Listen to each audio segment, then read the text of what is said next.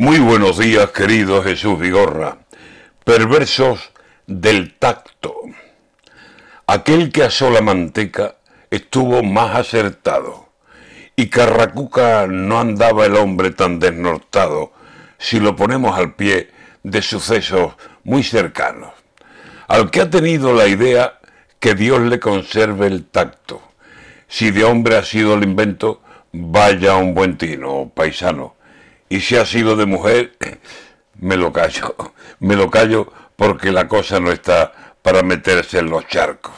Pero vamos, se ha lucido el que el plan ha diseñado. Juega el Sevilla en Sevilla, no en ningún campo contrario, contra el Celta y me lo ponen, adivine, el Viernes Santo. Un día tradicional en que la gente va al campo, digo que va al campo fútbol, no quiere saber de pasos, huye de Semana Santa, en fin, lo de cada año. Que esta semana en Sevilla es de fútbol, de golazos, de partirse la camisa en la tribuna del campo. Eso al Sevilla, que al Betis va de dos en dos el tacto, lo obligan a estar jugando en Sevilla y en domingo de resurrección, lo aclaro.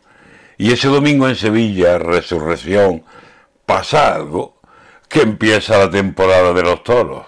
Y a las cuatro, cuando usted ya se ha vestido y un cafelito ha tomado y se dirige a la plaza de los toros, Dios, ¿qué hago? ¿Me voy a ver el partido o hacia el arenal me embalo? Días en Sevilla grandes, en principio Viernes Santo y fútbol, Sevilla Celta. La fecha, ¿quién la ha marcado? Y dos jornadas más tarde a eso de las cuatro y cuarto, fútbol antes de los toros. ¿Me tomo bicarbonato o esto se dirige solo?